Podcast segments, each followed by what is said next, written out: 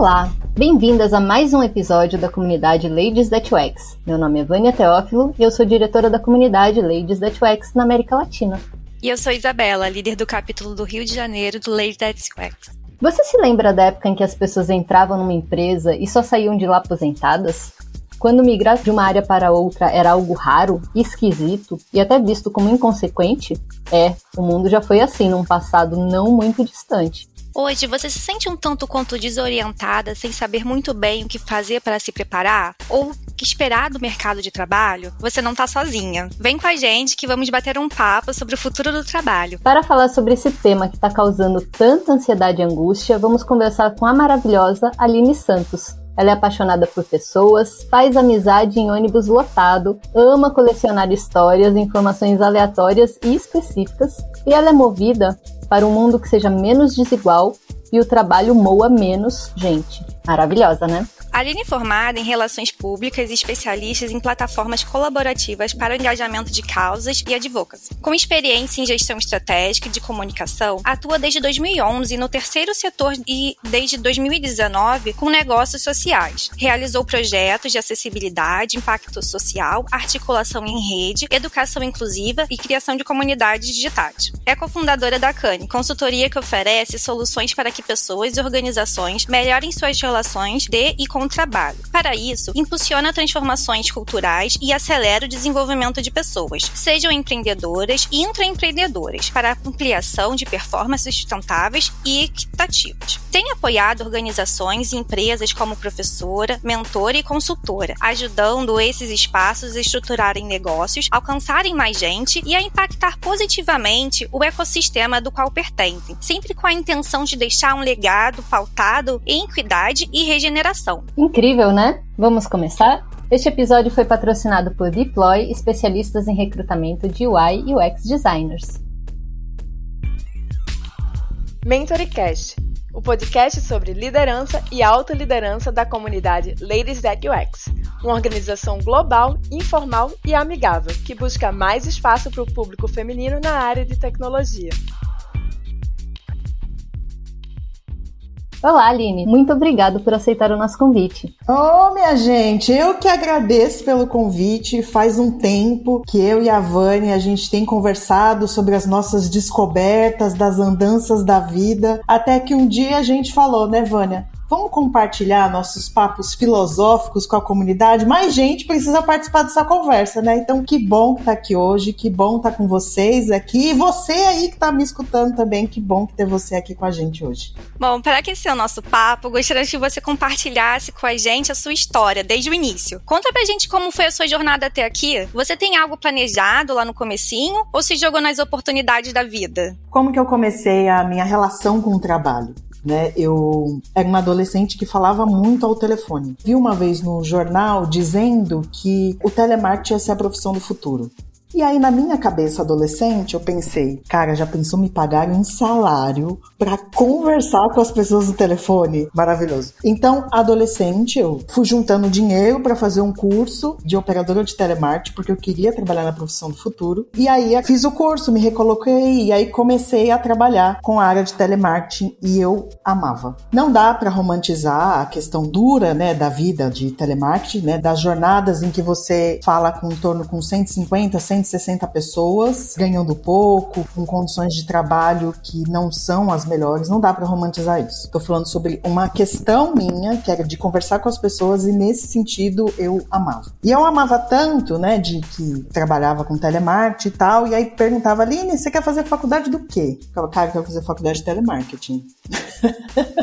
eu quero trabalhar numa profissão em que eu seja capaz de ouvir as pessoas resolver os problemas das pessoas a partir disso. E aí fui pesquisar, né, fui tentar entender quais eram as profissões e aí eu descobri que a comunicação era a profissão que poderia me ajudar com isso, né? As relações públicas, que foi inclusive a graduação que eu fiz, foi o lugar onde eu entendi que eu poderia estudar sobre a inteligência das relações, né, a estratégia das relações com as pessoas e como a comunicação ela é capaz de afastar ou de engajar as pessoas. Isso pode ser dentro das organizações ou nas comunidades. Então eu falei, cara, perfeito. Eu queria ser ombudsman na época, que é o que a gente conhece como a profissão de ouvidoria, que era para resolver as tretas que ninguém conseguiu resolver, que era isso que me atraía. Eu quero resolver um negócio difícil. E aí, para resolver essas coisas difíceis, era partindo da escuta das pessoas, entendendo como que os processos dificultavam ou facilitavam. Depois de trabalhar bastante no varejo, queria experimentar uma nova lógica trabalhando no varejo, com marketing, com eventos, na época eu trabalhava no setor de odontologia, e aí falava, cara, e se eu trabalhasse numa loja em que eu pudesse apoiar mais pessoas, mas vinculada a causas sociais? E aí eu fui para o terceiro setor. E quando cheguei no terceiro setor, comecei a trabalhar com organizações de educação, sempre próxima do movimento social de pessoas com deficiência e de mulheres negras. E aí eu ressignifiquei completamente a minha visão de mundo, de trabalho e de do que que era ser comunicadora, enfim, para entender de que até aquele momento da minha vida, tudo que eu fazia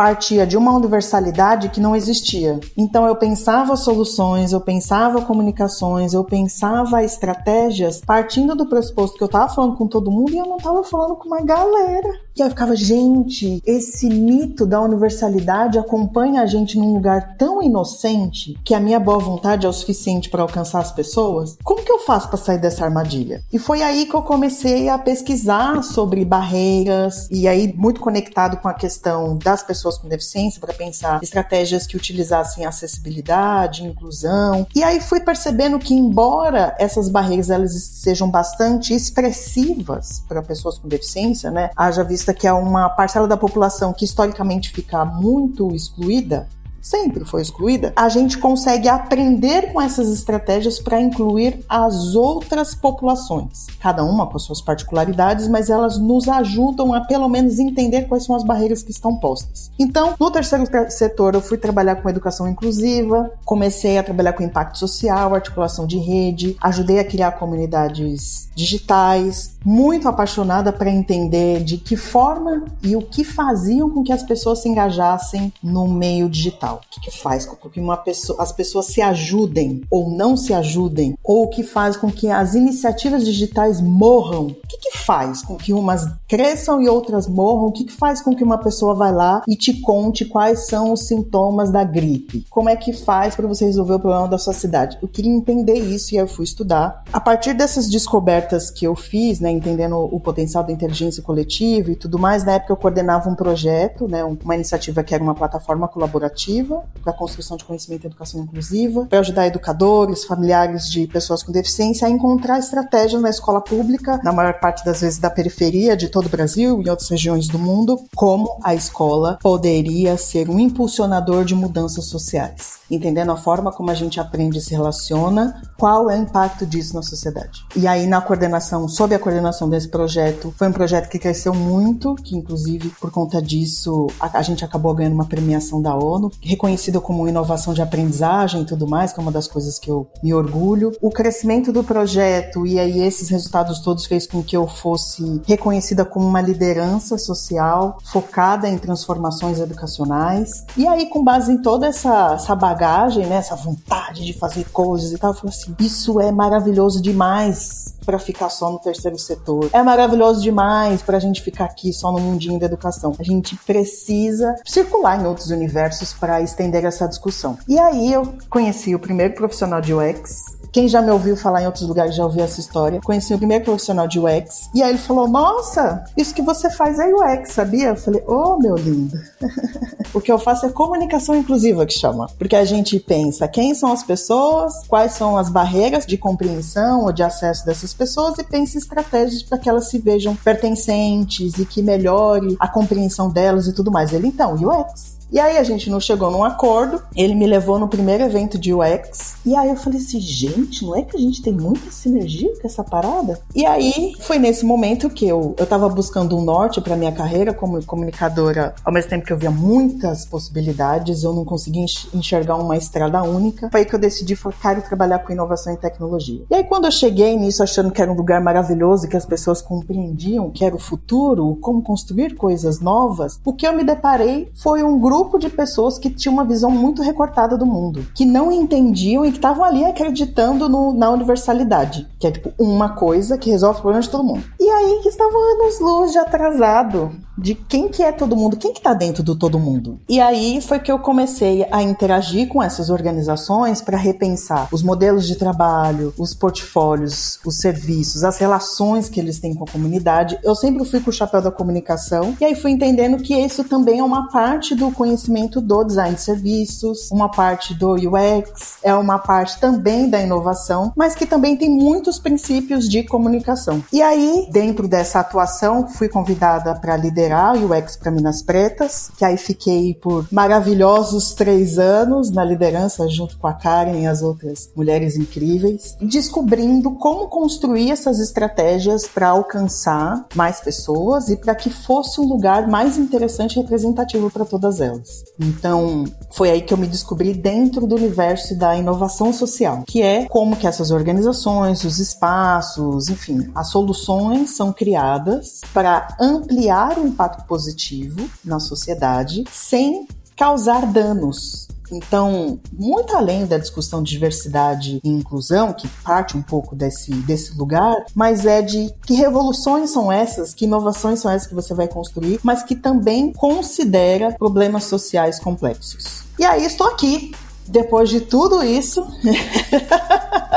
tentando encontrar, tipo, cara, já passei pela comunicação, já passei pela educação, já passei pela tecnologia, agora tô em inovação e aí fala, eu falo do que, minha gente? Qual que é essa parte? Qual que é o, qual que é o chapéu que eu uso para me apresentar para as pessoas? E provavelmente você que está escutando e que está em transição de carreira, em alguma medida também se vê assim: eu me apresento com essa profissão ou me apresento com a profissão que eu quero seguir? O que eu tenho usado para mim nem sempre é confortável, mas é de qual é o lugar que eu quero ser vista. Tem muitas profissões que estão em construção. Então, eu vou, vou seguindo aí o caminho. Pode ser que amanhã essa profissão não exista também. E aí a gente vai ter que construir novas referências. Então hoje tenho apoiado como consultora, como mentora e como professora para apoiar essas organizações nessas transformações todas. E pessoas empreendedoras que têm muitas ideias e que não saem do papel, ou querem estruturar negócios, ou querem dar aquele passo de crescimento e um crescimento focado em regeneração e equidade, eu também tenho apoiado nessa organização, nessa gestão do trabalho e dessa projeção do que seria um futuro legal. Que história sensacional! Vocês que estão aí nos ouvindo, vocês não fazem ideia do que vocês ainda vão ouvir nesse papo. Eu tenho certeza que vai ser uma coisa incrível. E para começar o nosso papo, a gente já vai contar um pouco dos bastidores e dizer que esse tema dá muito pano para manga. Foi muito desafiador escolher o que perguntar para Aline. Ela tem uma bagagem gigantesca, então assim, são muitas as possibilidades. Então, já começando pelo começo, eu queria que você dissesse um pouco para a gente sobre o contexto de trabalho mais antigo, o que, que vem mudando nesses últimos tempos até a gente chegar aqui, onde a gente está, pensando mais especificamente no mercado de tecnologia, pois eu imagino que outras indústrias possam estar em momentos bem diferentes do nosso. Conta pra gente, Aline. Quando a gente vai pensar sobre as relações de trabalho, da onde veio essa bagagem, né? Dentro da comunicação, a gente trabalha muito com cultura organizacional. E a cultura organizacional, ela é feita de pessoas as pessoas interagindo dentro daquele espaço. Então, para entender o futuro, o passado, ou o momento em que a gente está, é importante também a gente ler, entender, se aprofundar sobre como a gente se relaciona com o trabalho. E olhando desse ponto de vista, se a gente pensa assim, se as máquinas inteligentes hoje podem realizar diversas tarefas executadas pelas pessoas, quais habilidades exclusivamente humanas seriam valorizadas? A gente fica aflita com essa história de inteligência artificial, a gente vai ser substituído e tudo mais, enfim. Se a vida útil das habilidades necessárias para esses trabalhos de hoje continuarem diminuindo, como as pessoas, os empregadores, a sociedade como um todo pode garantir que os modelos de aprendizagem e o sistema educacional se, nos prepare para isso? Então, para compreender o futuro do trabalho, antes a gente precisa entender os impactos em três grupos. Nada é em absoluto, então não existe um culpado. Então a gente sempre olha, ou do ponto de vista social, a partir de camadas. Então, o primeiro é do indivíduo. Todos os profissionais, eles têm pela frente pelo menos uns 30, 40 anos de vida produtiva. Então, inevitavelmente, eles vão precisar se reinventar de forma contínua para acompanhar as mudanças. Quando a gente olha para o ponto de vista das empresas e dos empregadores, se por um lado eles vão ter a oportunidade de acessar um contingente global de profissionais experientes e talentosos, eles também vão precisar lidar com mudanças geradas das expectativas sociais, das mudanças sociais e das exigências trabalhistas. Então, se a gente muda a nossa relação com o trabalho, o que a gente espera, como a gente está nele e como a gente quer que ele se desenvolva, tudo isso impacta na forma como essas empresas também precisam se modificar para manter esses talentos ou atrair novos. Quando a gente olha também num terceiro grupo, que são as instituições sociais e governamentais. Então, essas instituições também serão pressionadas a formular políticas públicas mais efetivas para dar um salto de qualidade na educação, para que a gente prepare melhor os jovens para o futuro do trabalho, assim como a gente consiga acolher, formar, capacitar, enfim, as pessoas que estão nesta geração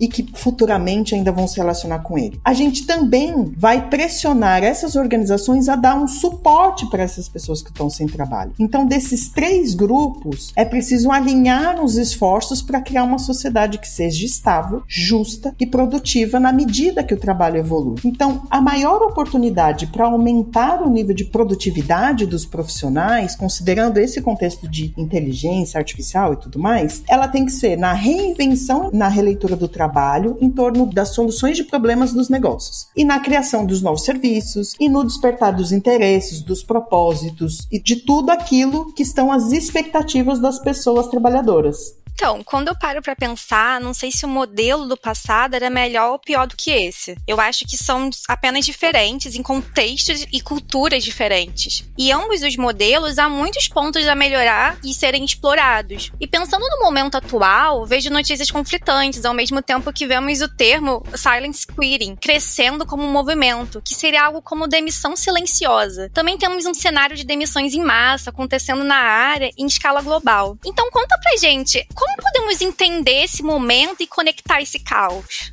Cara, acho que o primeiro elemento é entender que essa relação ela está em xeque. Ela está em revisão, ela está em crise, mas que são coisas diferentes. O que é dos indivíduos, o que é das instituições e como a gente se relaciona com o trabalho socialmente. Então, o trabalho ele faz parte da organização humana. Então, o modelo e a relação de trabalho está posta em xeque. Tem um, um estudo recente que é, inclusive é da de Stanford, que fala o seguinte: a gente está falando de demissões em massa. Em 2022, mais de 120 mil pessoas foram demitidas das grandes corporações, das big techs ou de empresas menores, enfim, startups. Primeiro, a gente vê um movimento de comportamento imitativo. Então, uma consegue, aí fala, uma faz, e aí a outra pensa e fala: nossa, todo mundo está fazendo, talvez seja um bom caminho mesmo, vamos lá. Mas, quando a gente olha o impacto social dessas demissões em massa, ele não é de agora, e ele não causa só agora. Isso já aconteceu em outros momentos da história, então é possível estabelecer padrões sociais. Então, as demissões, elas podem matar pessoas porque aumenta a chance de suicídio em duas vezes e a de mortalidade em 15, 20% nos próximos 20 anos. As demissões, elas são caras. Redução de pessoal não ajuda a reduzir custo por conta das indenizações pesadas e da recontratação dessas pessoas como prestadoras. Não sou eu que estou dizendo, viu? É, Melissa DeWhite da de Stanford. Cortes de pessoal não melhoram o desempenho e a produtividade no ambiente de trabalho. Olha, você pode conversar com qualquer pessoa que esteja vivendo ou que tenha vivido isso. Cria-se um clima bastante pesado de será que eu eu posso? Demissões prejudicam a experiência do cliente e encarece para atrair novos, porque as equipes estão menores. Então, se eu enxugo a equipe e não repenso a forma de me manter produtiva, aquela equipe ser produtiva e ser uma produtividade sustentável, isso prejudica na performance do próprio negócio. Demissões elas geram insegurança econômica e elas impactam socialmente. Então a gente tem menos oferta de trabalho, enfim, enquanto essa estrutura não se repensa.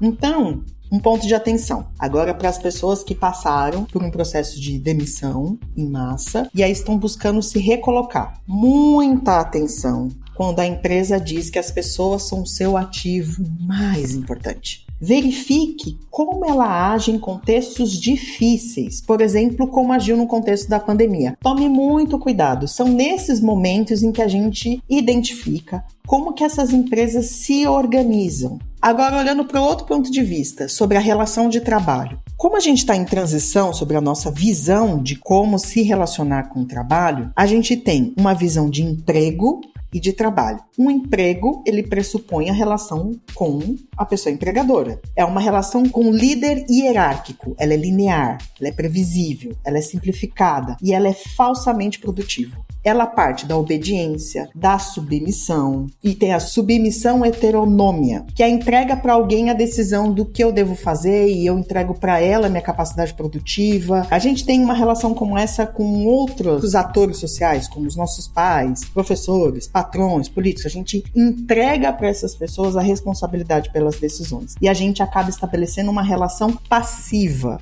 uma relação reativa, porque a decisão foi tomada por outra pessoa. Esse é o trabalho que, para a gente, ele vai perdendo significado. Então, isso é um emprego. Quando a gente fala de trabalho, é uma relação com o mundo a partir dessa ação. Então, ela é incerta, ela é imprevisível, ela é complexa, mas ela é produtiva. Então, o trabalho, a gente como ser humaninho, a gente tem o trabalho como organizador social. E quando a gente estabelece essa relação de ação criativa, que é autêntica, que ela é, entende qual é o funcionamento das pessoas, a gente consegue se ver mais nele, porque a gente é mais autônomo gente é mais ativo. Deu pra entender? Olha, você falou várias coisas. Na verdade, uma coisa que eu vejo muito, eu tenho uma quantidade absurda de amigos e amigas que estão passando por demissões em massa.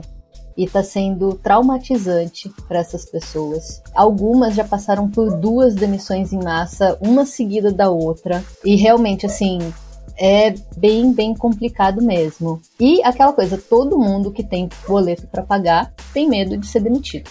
Isso é incontestável. Então, todas as pessoas com as quais eu converso e eu mesma, todo mundo está receoso de eu sou próximo da fila, o que, que vai acontecer nesse futuro próximo, né? Qual que é o critério? Exatamente. Qual... Bom, a gente já viu, acho que a Layoffs Brasil fez um estudo de que nesse ano mais de 70% das pessoas demitidas foram mulheres, né? Então a gente tem alguns critérios aí que estão em jogo e são. Ocultos. Não tão ocultos assim, né? Não. Descarados, na verdade, né? Enfim, e eu vi algumas matérias também que falavam que todo o avanço de diversidade no trabalho dos últimos anos está sendo apagado com essas demissões em massa. Até porque se as mulheres são 70% das pessoas demitidas e elas não eram metade uhum. do grupo de pessoas empregadas, então a gente tem uma discrepância e um agravamento de desigualdade. Então, se está estava desigual, fica um pouco mais. Fica bem evidente com esse número. Assustador isso. Fica mesmo. E aí eu vou entrar num assunto agora que é um pouquinho delicado, mas que tem muita ligação justamente com isso, que é a gente dá algumas voltas, mas a gente sempre esbarra no problema de saúde mental e de como ela está relacionada a esse momento. Não que as gerações anteriores não tivessem esses e outros problemas, mas infelizmente hoje a gente já conseguiu quebrar alguns tabus e conversar mais. Então, aqui nessa minha pergunta, na verdade, eu vou fazer um combo de perguntas que se relacionam de uma forma geral. Ambientes de mudanças com certo grau de instabilidade podem gerar ansiedades e angústias, ao mesmo tempo, a flexibilização do horário de trabalho e o mérito por entregas em vez de horas trabalhadas muitas vezes leva a gente a cargas horárias insanas. Também tem o burnout, que entrou recentemente né, no guia da OMS como condição relacionada ao trabalho. Eu acredito que todo mundo já teve ou terá, muito em breve, uma pessoa próxima que precisou ser afastada por burnout, e ao mesmo tempo, essa condição também acabou sendo um pouco banalizada, eu ouço quase que toda semana, pelo menos alguém fala assim: ah, eu tive um burnout semana passada, eu tive um burnout no meio da reunião, mas aí eu desliguei a câmera, fiz um chá e voltei renovada. A pergunta que acaba sendo: Como é que você vê tudo isso no cenário de trabalho atual e para os próximos anos? Essa questão do burnout, ela é bem, ela é um reflexo do cenário que a gente está. Tipo, ele é um sintoma, é um resultado de um conjunto de coisas. Então, a primeira coisa que é importante a gente saber, eu vou retomar essa ideia. O trabalho, ele é quase central para os indivíduos. Nem todo mundo, não dá para dizer que é, que é uma regra, mas para a maioria das pessoas. Nessa sociedade, conecta o trabalho com a identidade das pessoas. Tanto é que quando uma pessoa não tem uma profissão ou não tem um trabalho, ela é vista como menos do que as outras. Esse é um, é um símbolo de como a gente interage socialmente. Então, o que, que faz uma pessoa ter um burnout? Eu vou explicar aqui de uma forma muito simplista. Então eu vou pedir aqui a licença para dizer algumas coisas que são conceitos complexos, para falar do jeito mais simples possível para que você que está escutando consiga me acompanhar. Mas saiba que é mais complexo do que isso. O trabalho, quando a gente vai entrar num, processo de burnout, o burnout ele é só o fim da linha. O que, que acontece antes? O trabalho mecanizado, sem a possibilidade de realização pessoal, faz com que as coisas vão perdendo sentido. Então, o que é da pessoa é retirado. Então, eu passei por um burnout, acho que a Vânia também passou, né, Van? Uhum. A gente entra numa frequência em que a gente sai, a gente se retira para fazer aquilo cotidianamente. Vai, vai, vai, só tem tarefa para entregar. Vai, faz, faz, uhum. faz, faz, faz, sem ver sentido no que está fazendo. Não tem sentido. Só, só preciso fazer, só preciso entregar. E o que, que isso faz com a gente? Que a gente estabeleça longas jornadas sem separação de trabalho. Então a gente entra num processo de mecanização que não tem mais reflexão sobre as atividades. A gente só vai fazendo e aí considerando o contexto social, e aqui eu vou colocar especialmente as mulheres, que não é jornada tripla, é jornada contínua, né? Até modificou essa expressão, justamente porque não tem separação. Eu continuo fazendo todas as coisas. Então, olhando para esse ponto de vista da jornada contínua, sem separação, há uma sobrecarga física e mental. E sem essa separação psicológica, sem essa pausa, a gente não tem espaço para viver outros aspectos da nossa identidade. Então a gente vira o nosso trabalho.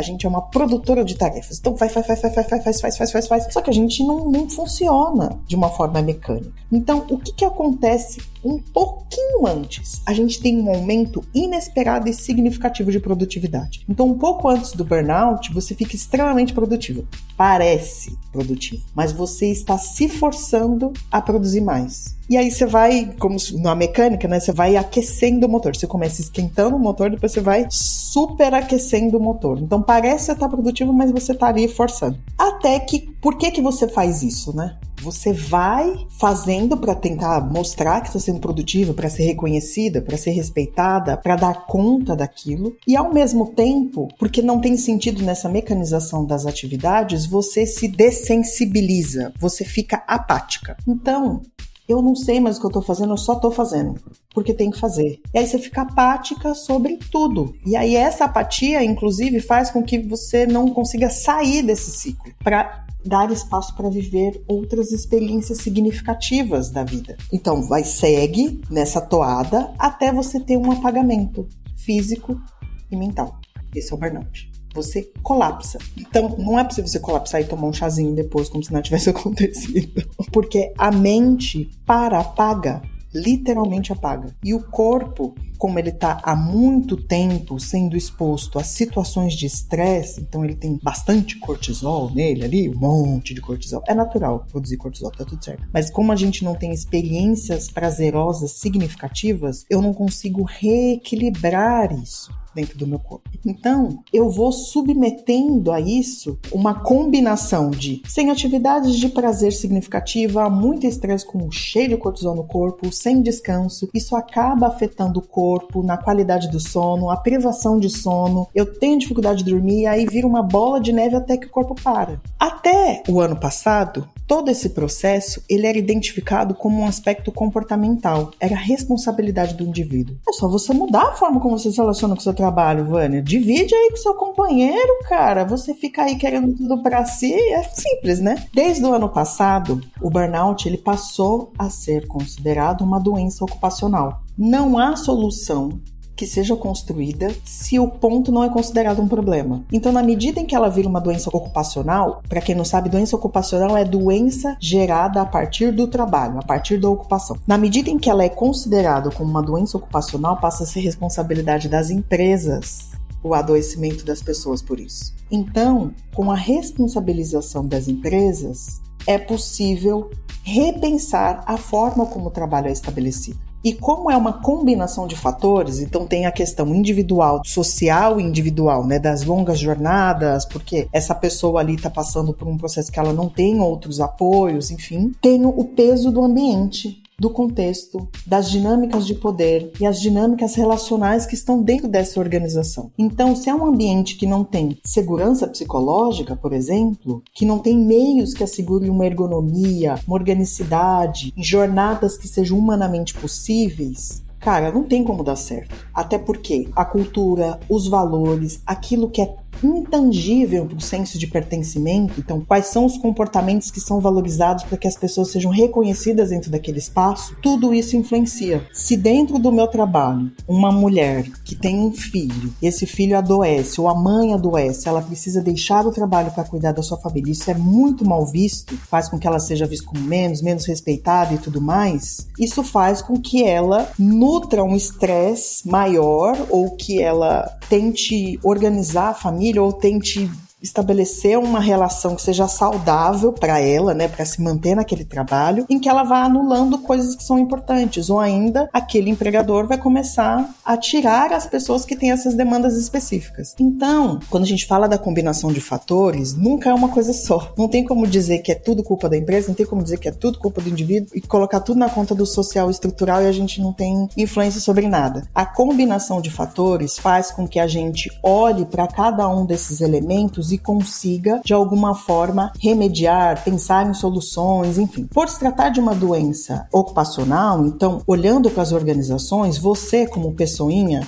ser humaninho, o que, que você pode fazer? Você pode cobrar condições que sejam humanamente sustentáveis. Você pode cobrar por modelos de liderança que considerem as pessoas e suas demandas. Você pode cobrar por um ambiente que tenha segurança psicológica, que significa que você possa ser, estar e se relacionar da forma como você é. Você com as suas demandas específicas. Então, se você é uma pessoa cuidadora, como que essa empresa pode acolher essa demanda para que não seja seja unicamente a sua responsabilidade, que vocês consigam compartilhar as expectativas, seja de entrega, seja de trabalho, enfim, que seja confortável, entende? Então, não vamos colocar tudo na conta do indivíduo porque não é, mas também não vamos colocar tudo na conta da empresa, porque a relação que a gente tem com a empresa é feita de pessoas. Você, dentro do seu papel, também é importante sinalizar condições que sejam melhores e, eventualmente, ir atrás dos seus direitos para que eles sejam efetivamente cumpridos. Não sou inocente de achar que é tudo com base na boa vontade e na cobrança. Eu sei que, que, existem ambientes extremamente inóspitos, áridos e que desconsideram as pessoas. Eu estou realmente considerando, até porque trabalhando com diversidade e inclusão, conheci mais gente que não acredita nisso do que, que acredita. Então, eu entendo perfeitamente. É por isso que eu sempre digo, quando fala de trabalho, é um tema muito delicado, porque, querendo ou não, toda essa relação com ele tem a ver também com a nossa sobrevivência. E não dá para ignorar. Às vezes a gente se submete a algumas situações por medo de perder a nossa subsistência. Mas, por outro lado, não dá para ser conivente com algumas práticas e normalizar algumas práticas que são adoecedoras. Então, se o trabalho ele também é uma interação social, é uma interação entre pessoas, é importante que a gente também consiga estabelecer quais são esses limites que a gente está, que a gente tem, que a gente quer fazer. E é aí que entra esse, essas demissões silenciosas. Tem os termos mais novos, que é tipo, você demite a empresa ou a empresa te demite silenciosamente. Porque essas relações não são transparentes. E como eu não acredito nela e ela não acredita em mim, então a gente finge que acredita e continua tocando sem compromisso nenhum. Para a gente estabelecer novas relações, a gente precisa fazer novos pedidos, novas cobranças, alinhar novas expectativas de papéis. E Aline, o profissional ele percebe quando ele tá nesse processo, ele tá assim, trabalhando longas jornadas, ele tá trabalhando de uma forma mecânica, ele não tá tendo eh, aquele momento reflexivo dele. Ele consegue perceber que ele tá sobrecarregado nesse processo? Como ele consegue parar isso? Perceber, percebe. Conseguir parar dificilmente. Porque tem uma questão de grave de rede de apoio e de, inclusive, de pedir ajuda. Quando é a hora de pedir ajuda? Quando é a hora que você percebe que não tá dando conta? Entende? Vou dar aqui um exemplo prático. Eu é quem sustentava minha família. Meu companheiro estava doente. Eu precisava trabalhar. Se eu não trabalhasse, não ia ter sustento para minha família. Então, eu me submeti a longas jornadas trabalhando como prestadora para que não faltasse nada para minha família. Mas ao mesmo tempo, que hora que eu ia parar? Porque se eu parasse, eu não ia ter sustento da minha família. Então, ó a armadilha que tá posta. O que, que eu precisei fazer? Primeiro, precisei procurar ajuda quando não estava bem. E mesmo procurando ajuda, não deu certo, porque eu tive o burnout. Porque eu procurei tarde demais também. Mas antes, eu achava que era da natureza do trabalho, entende? Entendi. A gente naturaliza muito, né? Entende? Porque a gente entra no jogo e fala: esse é o jogo. Então, a gente tem trabalhos que remuneram mal e que exigem muito. O que, que eu faço?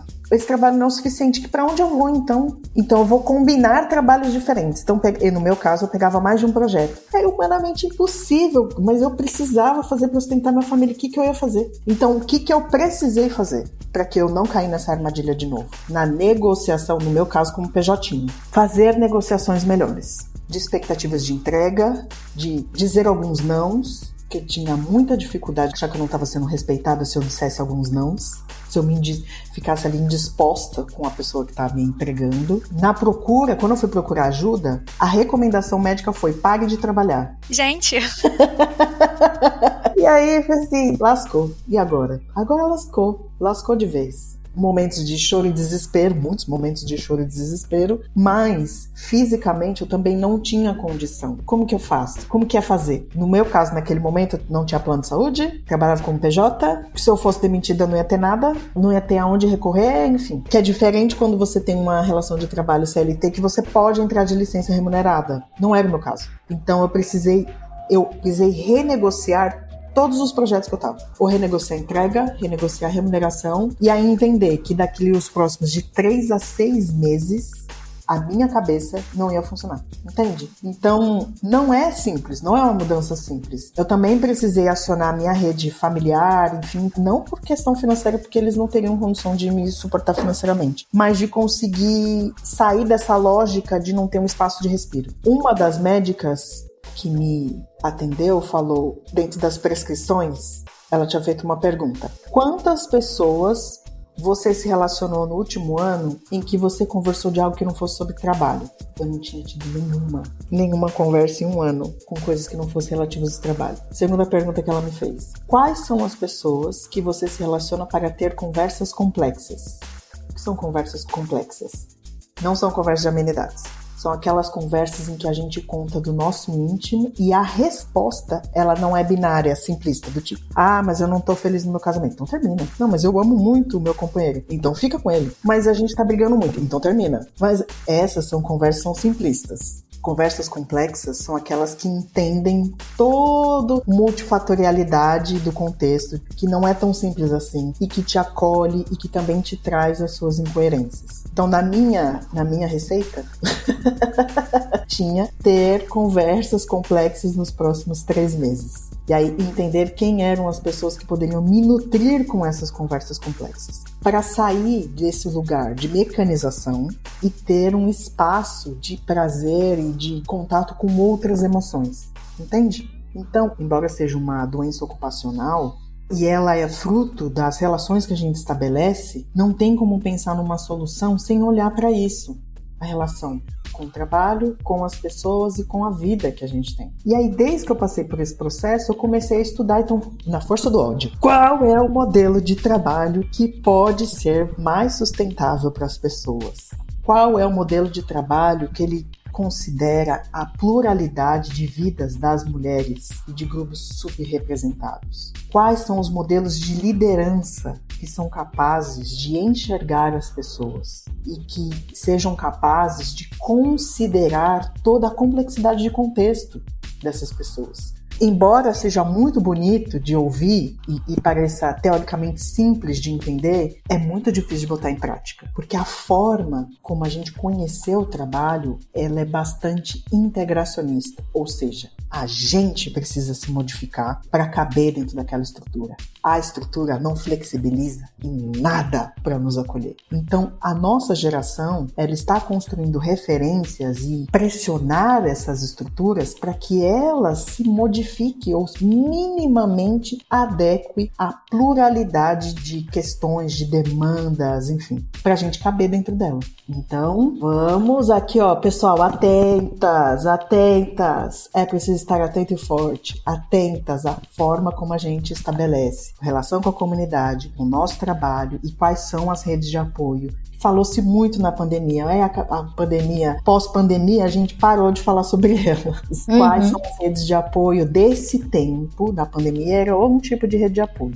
Deste tempo, quais são as redes de apoio que demandam a nossa atenção e que demandam o nosso cuidado e que também nos ajudam a reequilibrar isso? Sim, e assim, é importante a gente perceber isso, né? Como a gente não tem que, às vezes, se adequar ao trabalho, mas como a gente pode modificar ele pra gente não ficar doente. Mas assim, tem que também levar em conta, né, o que você falou, desses aspectos sociais e essa vulnerabilidade, às vezes, que a gente tem, né? A gente tem que pagar conta, a gente tem que pagar o boleto, a gente não sabe quem tá atrás da gente que a gente tá sustentando também, né? É uma situação muito complicada. E outro aspecto que eu acho legal da gente conversar, né, seria presencial, remoto ou híbrido, gente. Pessoalmente, acabo vendo prós e contras em todos os modelos, porque o contexto também pode variar. Mas queria ouvir um pouco sobre esse aspecto, né? Ainda vejo empresas pedindo presencial de três a cinco dias com muita frequência. E conheço pessoas que, podendo ter o privilégio de empregabilidade, não retornam presencial de jeito algum. Nem que seja uma vez por mês. O que se ganha e o que se perde, o que a gente pode esperar desses modelos?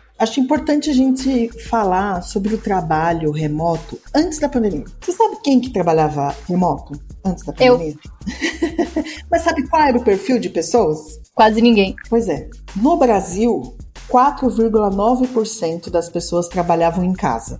O que não era muito diferente nos países europeus, estava em torno de 5,4%. Na pandemia, as pessoas que trabalhavam em casa saltou ali de quase 5%, para em torno de 10%. E em 2019, dessas pessoas que trabalhavam em casa, 88% eram autônomas. E hoje elas representam cerca de 15% das pessoas que trabalham em casa. Houve uma mudança muito expressiva de quem são as pessoas. Porque antes, quem trabalhava em casa? Alfaiates, artesão, vendedores a domicílio, padeiros, confeiteiros, cozinheiros, especialistas de beleza, enfim. Não sou eu que estou dizendo, é o, a pesquisa do PNAD de 2019. E o que, que aconteceu na pandemia? As pessoas que tinham algum nível superior professores, gerentes, administradores, trabalhadores de escritório passaram a ser as pessoas que trabalham em casa. E a gente teve uma mudança grande de status social de quem trabalha em casa inclusive de remuneração. Então, as pessoas melhor remuneradas precisavam trabalhar em casa. E as pessoas mais vulneráveis precisaram ir para a rua para fazer com que as pessoas socialmente privilegiadas não precisassem sair de casa. Então, a gente teve uma inversão muito rápida e expressiva da relação com o trabalho em casa. E a gente viveu isso, todo mundo viveu isso na pandemia, mas é importante a gente considerar esse passado para olhar para o futuro. Lá naquele momento, quem estava lá na empresa eram as pessoas, né, que eram mais valorizadas no mercado de trabalho. Com essa mudança, a gente foi entendendo outros desafios de relação de trabalho. Então, o híbrido, ele fica bem na foto mas quando ele é opcional, não quando ele é obrigatório. E o que está por trás do trabalho remoto, presencial dessa discussão? É que o trabalho remoto ele escancara os aspectos culturais da empresa. Então, os problemas culturais eles ficam dançando, sambando na cara de todo mundo e no presencial essas dinâmicas ficam um pouco em segundo plano, porque o desafio social do, do presencial é outro. Então, o remoto não permite a, o micro gerenciamento. Então você precisa obrigatoriamente confiar nas pessoas. E você confia em quem você conhece. E nas relações do trabalho remoto, na dinâmica que se construiu, não é permitido conhecer as pessoas. Você não tem espaço para conhecer as pessoas. Porque numa reunião, por exemplo, uma única pessoa fala e as outras ficam literalmente no mudo. E quando elas contribuem, pode ser pelo chat para ser facilmente ignoradas. Percebe quão simbólico é isso? Quem tem o poder da fala são pouquíssimas pessoas. Então não há espaço para você conhecer seus pares. Então, a forma como a gente conheceu o trabalho, ele precisa modificar. O remoto demanda você se comunicar de verdade. A informação precisa ser completa. Então ele escancara as falhas de comunicação. Então, se eu não sei a informação completa, eu vou passar ela incompleta, o outro entende incompleta e vai entregar incompleta é aquele jogo de maluco. Todo mundo sabendo pela metade. O que no presencial não quer dizer que todas as pessoas vão saber, a coisa vai continuar incompleta, entende?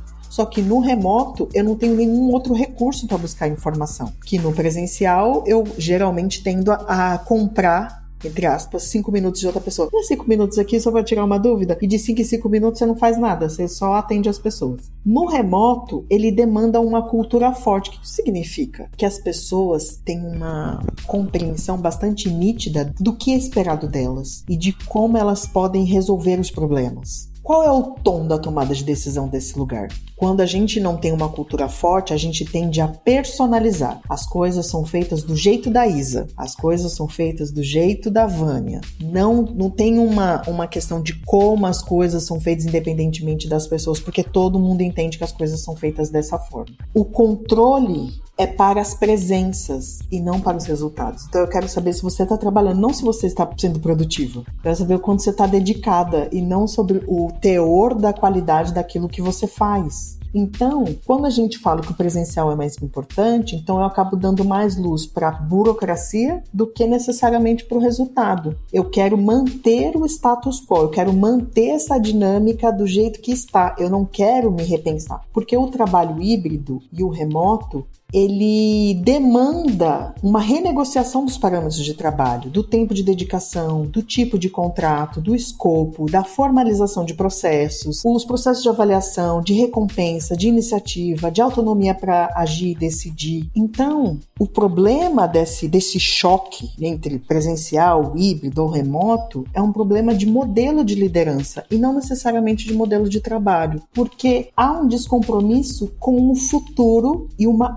ultravalorização do presente. Então a gente costuma se relacionar e pensar as entregas com base no hoje e não no compromisso e o impacto delas com o futuro da organização. A relação que a gente estabelece, até tipo de desenvolvimento de carreira, a gente não tem nenhum compromisso com o que a gente está fazendo e o que, que vai ser deixado. Porque fala assim, daqui a um ano eu nem vou estar tá aqui. Mas aquilo que você fez vai impactar daqui a um ano quando outra pessoa chegar. Então, como a gente tem essa visão presenteísta, né, focada só no presente, esse descompromisso com o futuro, faz com que a gente também prejudique o nosso processo de desenvolvimento e aprendizagem, porque eu vou buscando ferramentas a partir do que eu tenho que fazer agora e não para onde eu quero seguir, entende? Trazendo um exemplo, eu comecei minha carreira como telemarketing. Eu como consultora e agora de novo inovação, eu parto das histórias das pessoas. Dentro da minha história há essa linearidade. Então eu vou buscando oportunidades que me conectem com isso, com a conexão com as pessoas e olhando para a questão da desigualdade. Esse é um critério master para mim. Eu vou construindo minha carreira com base nisso. Meu jeito é o certo das pessoas errado? Não, esse foi um caminho que eu encontrei. Mas olhando do ponto de vista do futuro, saiba que o seu trabalho, o trabalho que você está gerando hoje numa empresa, alguma coisa vai ficar. Qual que é a sua contribuição para o que vai ficar? E daquilo que é ofertado para você e daquilo que você oferta para aquele espaço, o que você vai levar? De aprendizagem e que é capaz de multiplicar e compartilhar com outras pessoas. Perceba que quando a gente começa a colocar empurrar um pouquinho, projetar um pouquinho para o que vai acontecer no futuro, algumas decisões que a gente toma, elas mudam completamente. Até a expectativa que a gente tem sobre as nossas lideranças e sobre a gente mesmo muda, porque a gente entende que tudo está, não é, entende? Porque tudo é passagem. Então, por que, que eu tô falando de todas essas questões? Porque ele pressupõe mesmo que a gente repense, repense. Porque mesmo o trabalho remoto, ele também gerou uma fragmentação do trabalho e escondeu uma série de comportamentos preconceituosos e violentos de assédio, que antes era facilmente identificável no presencial, no remoto ele é escondido. Não dá para colocar também que o remoto ele salvou tudo. A gente está vivendo dilemas e que eles vão precisar da gente, da gente aqui, mesmo a gente que não é especialista, vai precisar da gente para encontrar soluções para isso. Uhum. Uma dica que eu tento seguir, na verdade, já há algum tempo e no remoto muito, é toda vez que vai fazer reunião com uma pessoa, tenta colocar uma terceira pessoa. Porque, no mínimo, você tem uma testemunha. Porque às vezes pode acontecer coisas que não são legais. E tá muito invisível, realmente. Então, se protejam nesse sentido. Coloquem sempre mais de uma pessoa na reunião. para você ter o mínimo de segurança ou para você ter uma testemunha. Tipo, de nossa, isso daqui não foi legal. Isso daqui foi agressivo. Enfim. Então, eu sigo bastante isso. E outra coisa que eu queria falar também para as pessoas é: abram a câmera, gente, por favor. Eu trabalho com muita gente que eu nunca vi na minha vida, eu não sei quem elas são. De vez em quando, quando eu vou no presencial, alguém me para e olha, você é a Vânia? Eu sim. Aí eu olho pra pessoa, dou uma risadinha e falo: Você nunca abriu a câmera, né? Quem que você é? Porque a pessoa não abre a câmera, gente. Abram a câmera, sejam vistas também, para que tenha um mínimo de relacionamento. É, essa relação da câmera, ela é inclusive bastante apontada nos espaços educacionais, que os professores dão aula pros avatares, né? Uhum. Sim. Você nunca sabe se tem alguém aí.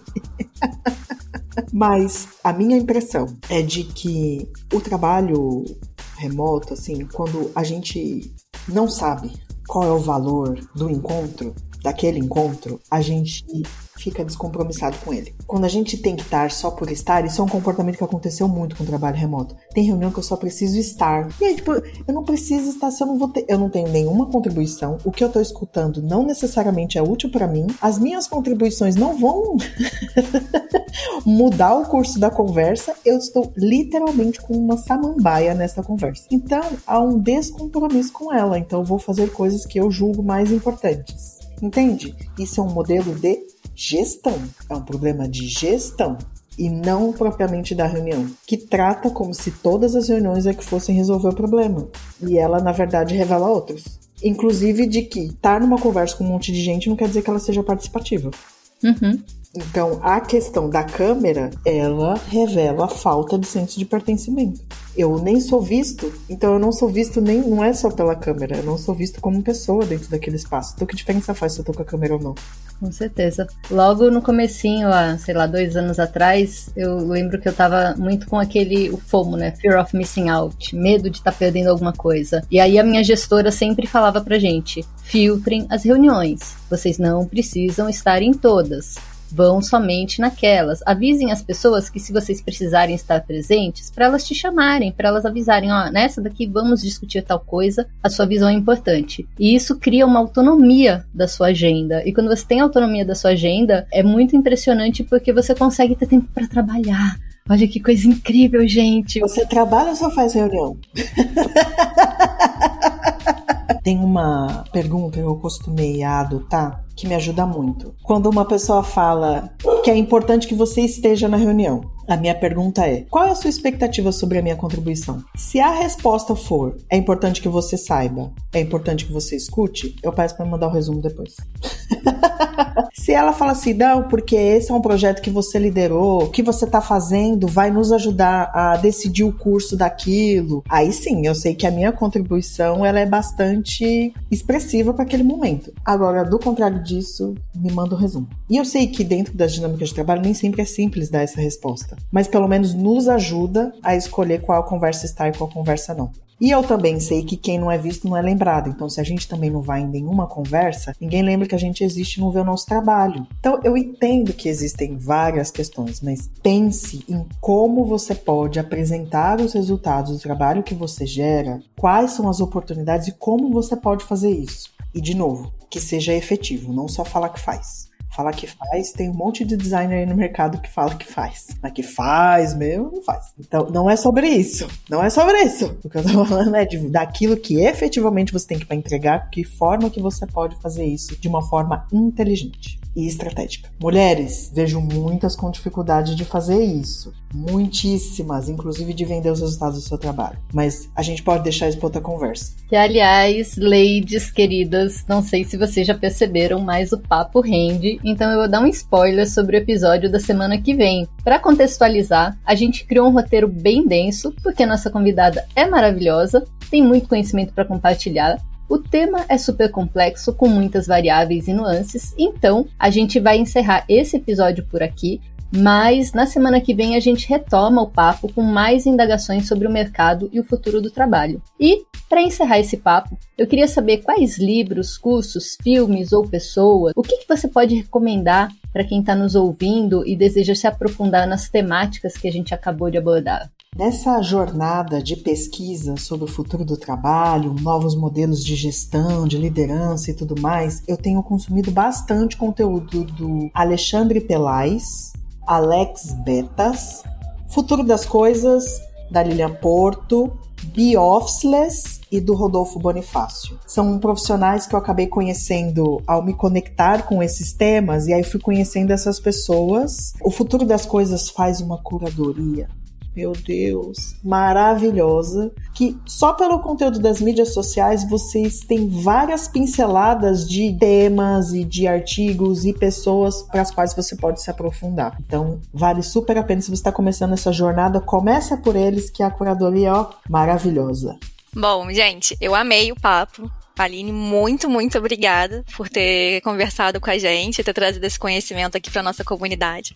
Coraçãozinhos. Infelizmente, a gente está chegando no final desse episódio. Gostaríamos de agradecer a Aline por ter aqui vindo conversar com a gente. E aí, Aline, eu queria que você contasse para o pessoal que está ouvindo como é que eles podem te encontrar.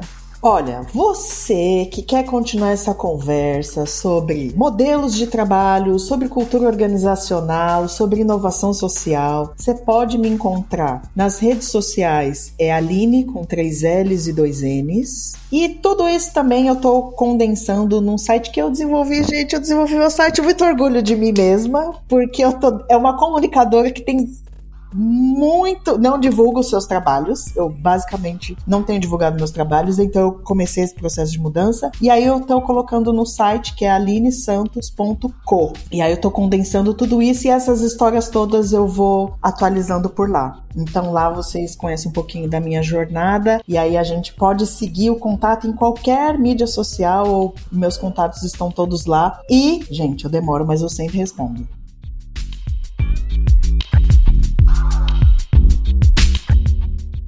Bom, gente, finalizamos aqui nosso episódio de hoje com a Aline Santos. Esperamos que tenham gostado. Se você tem comentários, dúvidas, sugestões ou gostaria de indicar uma lady para trazermos aqui para conversar com a gente, é só acessar www.ladysthatux.com que você encontra como entrar em contato conosco. Este episódio foi produzido por Ladies That UX, editado por Domênica Mendes e patrocinado por Deploy.me, especialista em recrutamento de UX by designers.